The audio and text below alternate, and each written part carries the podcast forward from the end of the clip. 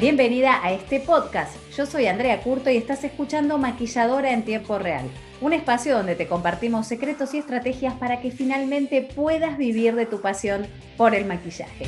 Comencemos.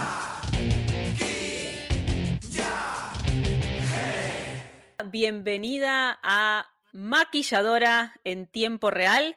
Yo soy Cintia Zapata y aquí estoy con Andrea, Andrea Curto. Curto.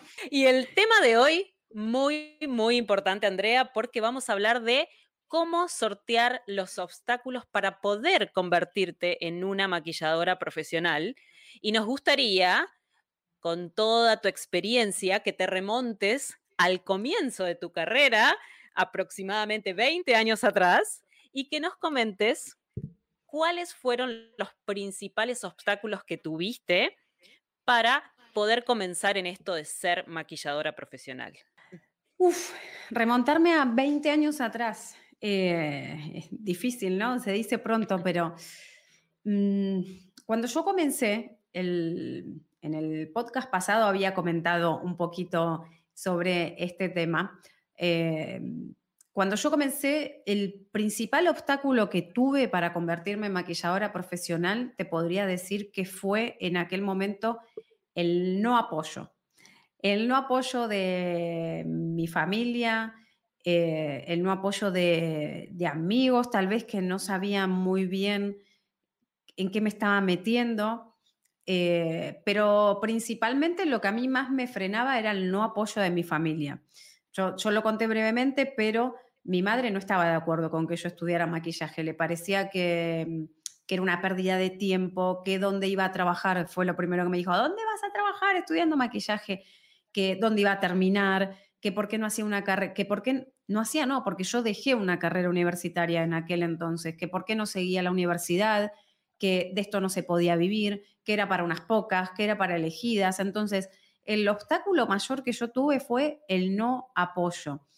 ¿Qué pasa cuando no te apoya tu familia? Muchas veces, si uno no está, si no tiene la convicción fuerte, eh, si uno se deja arrastrar por eso, lo que pasa es que la tendencia es abandonar, ¿no? Porque la gente que te rodea no te lo dice mm, porque no te quieren, justamente. No vas a pensar que tu madre te dice que no estudies algo porque no te quiere. Tu madre te lo dice o tu padre o quien sea de tu familia. Cuando te dicen, ¿cómo vas a vivir del maquillaje? ¿Cómo se te ocurre? Es una carrera universitaria. Es porque son sus creencias, es lo que ellos creen que está bien para ti. Entonces, si uno no está bien plantado y uno no sabe bien eh, a qué se enfrenta, realmente qué es el mundo del maquillaje, si uno no investiga de qué se trata el mundo del maquillaje, cuáles son los campos, que hay muchísimos para trabajar, eh, entonces puede ser que ese no apoyo te haga tropezar en el camino y digas, no, sí, la verdad es que mi mamá tiene razón. ¿Cómo se me ocurre a mí que voy a estudiar maquillaje profesional? ¿Cómo se me ocurre a mí que puedo trabajar en televisión o que puedo triunfar en otro país como maquilladora? Realmente por desconocimiento, por no saber qué es realmente el mundo del maquillaje. A mí me pasó, yo lo conté en el podcast anterior, yo empecé al revés. Entonces yo creo que tuve esa suerte de empezar al revés. Yo empecé un curso, un taller de maquillaje de caracterización como para como para hacer algo en un periodo de mi vida en el que tuve que dejar la universidad por, un- por una cosa que, por, un, un drama familiar que vivimos, una tragedia familiar que vivimos, entonces dejé la universidad para estar más tiempo con mi madre, pero como no puedo estar quieta, yo dije voy a hacer algo y encontré este taller de caracterización, que jamás se me hubiera imaginado a mí que me iba a gustar tanto. Entonces, ¿por qué digo que empecé al revés? Porque por lo general uno empieza a formarse como maquilladora profesional, empieza por lo social. Yo empecé con este taller de caracterización y tuve la suerte de conocer a gente que trabajaba en televisión, gente que trabajaba en moda, gente que trabajaba en teatros, eh, en teatros muy conocidos, en, en- televisión, o sea, gente que, que trabajaba en las grandes ligas, que estaban tomando ese taller de caracterización como para agregarle algo más a, a su carrera, porque siempre hay que estar, eh, como en cualquier carrera, actualizándose. Entonces, yo vi que había un mundo ahí realmente y que no era lo típico de, bueno, soy maquilladora, solo puedo maquillar novias, o soy maquilladora, solo se trabaja en televisión y a televisión se entra si uno tiene un conocido, una palanca, como se dice en Argentina, si uno tiene quien lo haga entrar. Y no es así. Y no es así, porque yo me topé con esa gente y como digo, tuve la suerte de descubrir realmente un mundo enfrente de mis ojos. Y Andrea, con respecto a esto que decías de eh, por el lado de tu familia, tu mamá, tu hermano, como comentabas, eh, que, te, que te decían estas cosas, como tú dices, porque te quieren, eh, ¿tuviste también del otro lado gente que te decía que sí, que tú podías hacer esto, tanto quizás en, la, en el mismo lugar donde estudiaste o mm, en el ambiente de amigos? ¿Tuviste también la otra parte de, de gente que sí te apoyaba o no? Por suerte, eh, yo tengo mi, mejor amiga de toda la vida del colegio secundario, que se, llama Claudia, y, ella, siempre es la que cree, ¿no? La que cree en mí. Entonces, en aquel momento ella me dijo, amiga, yo te apoyo. Si a vos te gusta, yo te apoyo y si lo elegiste, sé que te va a ir bien. Y eso para mí fue súper importante, ¿no? No tenía el apoyo de, mi familia, pero tenía eh, esa palabra a veces que uno necesita de, alguien eh, que decís, bueno, voy a seguir adelante, voy a confiar en eso que, siento. Y después, por otro lado, también cuando empecé a formarme, ese, curso de caracterización que, comenté fue un cursito muy corto, un, cursito de verano que fue muy lindo, donde descubrí que realmente esto me gustaba. Em, y descubrí también que me gustaba enseñar, porque claro, se me daba bien, terminaba rápido, entonces ayudaba a mis compañeras. Y esas compañeras que yo tuve en, ese curso fueron también parte de mi historia, ¿no? Parte de las personas que sin conocerlas, porque la verdad es que no volví a verlas nunca más, fue un curso muy corto, ya digo, fue rápido, cada uno estaba en lo suyo, pero esas personas sin saberlo contribuyeron a que, a que yo siga dando los pasos, porque porque te daban esa palabra de aliento, uy, se te da bien, uy, qué bueno, uy, eh, ayúdame con esto, explícame qué bien se te da. Entonces, esas personas sin saberlo formaron parte y forman parte de mi historia porque me ayudaron a afianzar eso que yo empecé a sentir, ni bien entré a esa sala de, ese curso de maquillaje de caracterización y me encontré con aquel mundo de creatividad, de color, de fantasía, de alegría, eh, que son todas cosas que creo que tiene el mundo al maquillaje. ¿Y cómo se hace, Andrea? Porque podemos muchas veces decir eh, de la boca para afuera de no nos importa lo, que digan los demás, pero especialmente cuando viene de nuestra familia, nuestra madre, nuestro hermano, es muy difícil en el fondo no sentirnos influenciados por eso.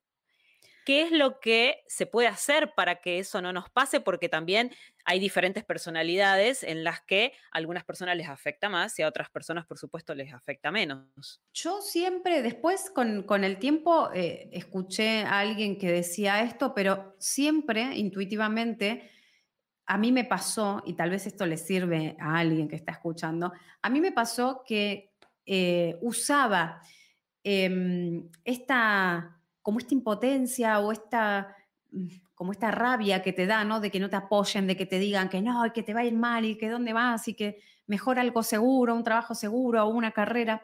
Yo usaba eso para, e, esa energía la transformaba en energía positiva para decir, bueno, yo voy a demostrar que sí se puede. Yo voy a demostrar que yo puedo vivir de esto. Voy a demostrar que puedo puedo tener una carrera como maquilladora. Voy a demostrar que estar en televisión no es solamente para elegidos o para el que tiene el conocido. Entonces creo que a veces transformar las, emociones nos puede ayudar y nos puede servir, porque es difícil. Yo te digo, Cintia, yo trabajé, empecé a estudiar, realmente eh, tuve la suerte o la constancia o, la fuerza de voluntad de cuando encontré lo que realmente me gustaba, porque primero pasé por eh, la carrera de medicina y en segundo año dejé, después pasé por diseño de indumentaria y por esto que comenté, esta situación familiar, lo dejé, encontré el maquillaje y dije, esto es lo mío.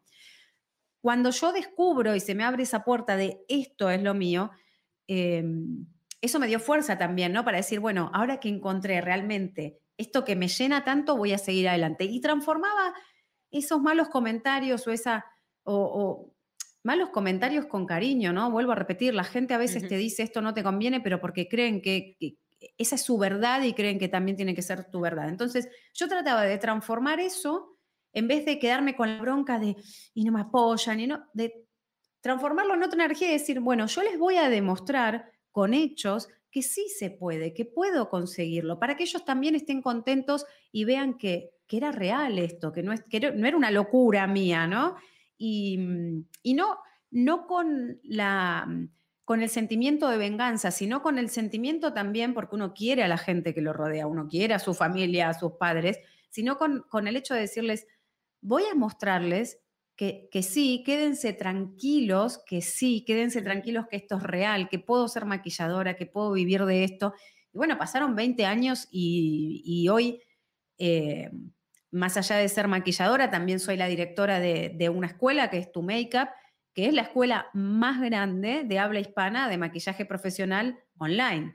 Entonces, sí que se puede conseguir. Entonces, creo que, transformar eso y no quedarnos en, el sentimiento negativo, no tomarnos eh, las cosas a mal, no estar en contra de los demás, sino entender lo que nos están diciendo, por qué lo están diciendo y transformar eso en algo positivo y poder mostrárselos. Porque muchas veces nos ponemos en, en la pataleta de, no, pero sí, pero yo te digo que conocí a fulana que me dijo, no sirve eso. No hay mejor manera de demostrar las cosas, eh, la mejor manera de demostrar las cosas que nosotros cuando tenemos convicciones, haciendo y haciendo que funcione y mostrarle el resultado. Yo te digo que pasó mucho tiempo, mucho tiempo hasta que mi mamá por fin eh, reconoció que lo que yo estaba haciendo era en serio. Ya te digo, yo trabajé en televisión, trabajé en publicidad, trabajé en pasarela, pero hasta ese momento mi mamá seguía pensando como que ya se le va a pasar, ya se le va a pasar. Pasajero. Es pasajero, ya se le va a pasar, ya va a sentar cabeza, ya va a hacer otra cosa.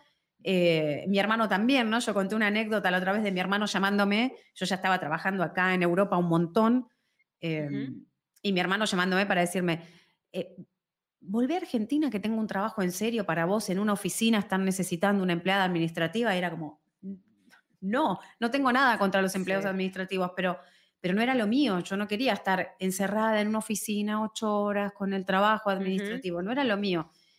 Y, mm, y, en mi casa recién tomaron conciencia eh, de que lo mío era en serio cuando una vez le mando una foto acá en el Teatro Real de Madrid, Em, estaban haciendo la presentación de, un disco de Plácido Domingo, de un disco, del último disco que había lanzado Plácido Domingo en ese momento.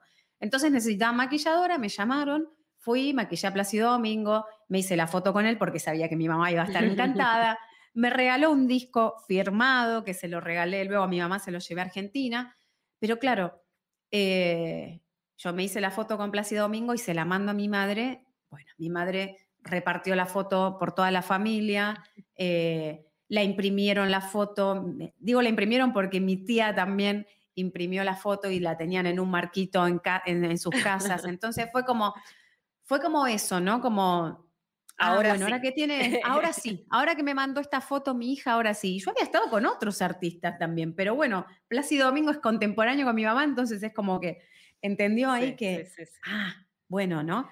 Pero, pero no siempre tiene que ser así. No tenemos que tener la foto con Plácido Domingo para demostrarle a nuestra familia que, esto es en serio. Simplemente mostrar con, con hechos. Estoy trabajando, estoy también, ganando dinero.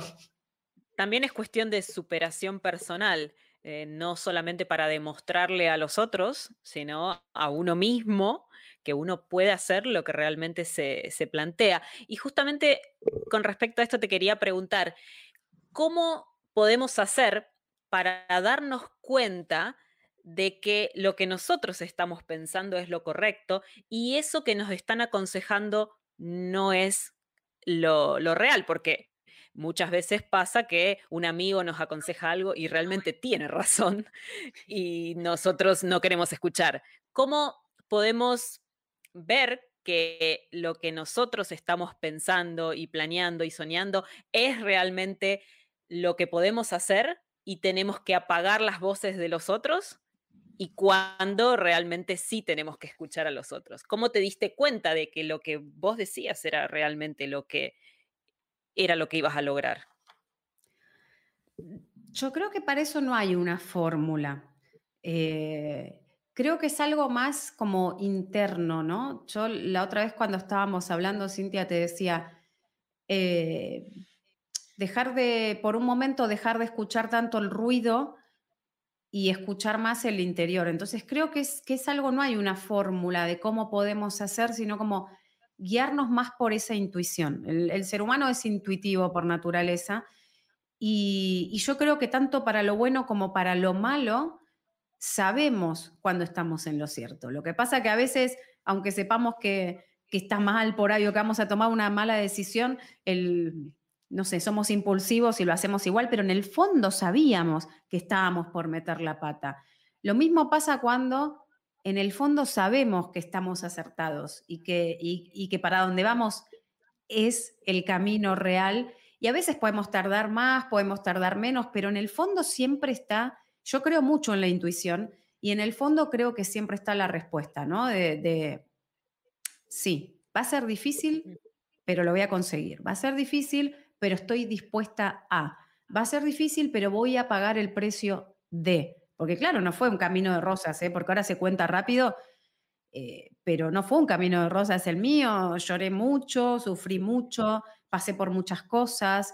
Em, pero creo que es eso, ¿no? no yo no tengo la fórmula, no podría decir cómo, pero sí, te vuelvo a repetir, eh, el, ser humano es muy intuitivo y creo que hay que hacerle caso a esa intuición, tanto para cuando estamos haciendo las cosas bien como cuando la estamos pifiando. Sí por un segundo, por un segundo no, son muchos segundos, yo siento que voy a dar un paso y la estoy pifiando, yo hablo de mí, ¿eh? no, estoy generalizando ahora, cuando yo digo, bueno, voy a hacer esto, pero en el fondo siento que la estoy pifiando, la verdad que tarde o temprano termino diciendo, ¿por qué no me hice caso si yo sabía en el fondo que esto no era, ¿no? Entonces creo que hay que confiar más en, uno mismo. Sí, eso es otro punto interesante de, em, además de el qué dirán y de cómo superar esto y de no escuchar ciertas voces, es el no quedarnos con el qué hubiera pasado, sí, porque si nosotros estamos verdaderamente convencidos de que eso es lo nuestro, que las voces de afuera nos, nos invadan tanto y no lleguemos a ver qué pasaría si hiciera esto que realmente siento que es lo mío, creo que es una gran frustración. No sé qué opinas al respecto. Totalmente. Mira, en tu Makeup, eh, que como dije antes, para quien no conoce tu Makeup, tu Makeup es una escuela de maquillaje profesional, es 100% online. Tenemos cientos y cientos, miles hoy de alumnas, miles y miles de alumnas en, en muchas partes del mundo. Y con lo que me encuentro, Cintia, cada vez que estamos cerrando o abriendo un programa profesional, el programa profesional Estrella del Maquillaje es el más largo que tenemos en tu Makeup, que es donde formamos maquilladoras desde cero. Y muchas veces en la fiesta de bienvenida que tenemos o cuando hacemos el cierre, porque muchas veces la gente no se anima a decirlo, cuando hacemos el cierre sobre todo, escuchar, escuchar a cada una de las alumnas, hablando de la experiencia que tuvieron, cuando dieron el paso, con el miedo que entraban a estudiar maquillaje y cuando salen, haber experimentado esa, mm, esa transformación en sus vidas, y muchas de ellas no son, diría que la mayoría son personas de 30, 30 y pico, 50, 60, tenemos alumnas de todas las edades, señoras llorando de 60 años diciendo, ¿cómo pude esperar hasta ahora. Estoy feliz. Por fin hice lo que siempre quise y nunca, como mi historia, ¿no? Y nunca en mi familia me habían apoyado. Por fin me convertí en maquilladora profesional y no me importa la edad que tengo porque ahora voy a ser feliz con lo que hago. Y trabajan y montan sus estudios y les va perfectamente. Alumnas de 50 años que empezaron a trabajar porque esa es otra creencia, tengo que ser joven para trabajar en el mundo del maquillaje. tal cual. No, Conoces a nuestras alumnas porque sos parte de tu make-up, alumnas de 50 años que empezaron escribiéndome, Andrea, no lo puedo creer, me contratan fotógrafos de mi ciudad que son súper conocidos, que trabajan con modelos y me llaman a mí. Y se les abre un nuevo mundo y empiezan como una, y, esto lo digo y espero que nadie diga, wow, esta está exagerando, empiezan una nueva vida. Entonces, qué triste llegar al final de nuestra vida diciendo cómo hubiera sido sí, o qué hubiera sido de mi vida sí. Entonces, la verdad que voy a decir una frase hecha, pero nunca es tarde, nunca es tarde eh, para decidirnos. Como dije antes, puede ser que tardemos más o menos en llegar, pero quedarnos con esa con esa espina clavada de qué pasaría. Imagínate si yo me hubiera quedado en la oficina esa en la que trabajaba como administrativa, frustrada, hoy con 40 años diciendo, uy, ¿qué hubiera pasado si yo me hubiera decidido? O sea, nunca hubiera tenido tantas experiencias, aunque te dije hace un rato, lloré mucho, sufrí mucho, pasé por muchas cosas, por necesidades, también por apostar por lo que a mí me gustaba, pero no lo cambio hoy por nada. Lo volvería a hacer y lo volvería a pasar. Sí, yo creo que trabajar de lo que a uno le gusta es lo más importante para estar bien con el resto de las cosas de la vida. Eh, porque si bien el trabajo no es lo más importante, es lo que uno hace de lunes a viernes, incluso de lunes a domingo, y es la mayor parte del tiempo en, en lo que uno se desempeña. Entonces, lo, lo hemos escuchado también, lo he escuchado con testimonios de mujeres que eh, dicen, ahora mi relación con mi familia cambió, me siento contenta, me siento feliz. Entonces, como para resumir, ¿qué le podrías decir a estas mujeres que tienen esas voces dentro que le dicen, esto no es en serio, esto no lo puedes hacer para trabajar? ¿Cuáles son los pasos que te parece que las podrían ayudar a decidirse, ahora o en un futuro, porque todos tenemos nuestros tiempos, pero a decidirse a ir por lo que realmente quieren. Yo les diría lo mismo que les digo a las alumnas de, tu make-up, ¿no? Cuando, cuando hay alguna que no sé si esto es para mí y, la edad y esto y lo otro, y es como, date la oportunidad, date la oportunidad. ¿Qué, qué perdés con darte la oportunidad?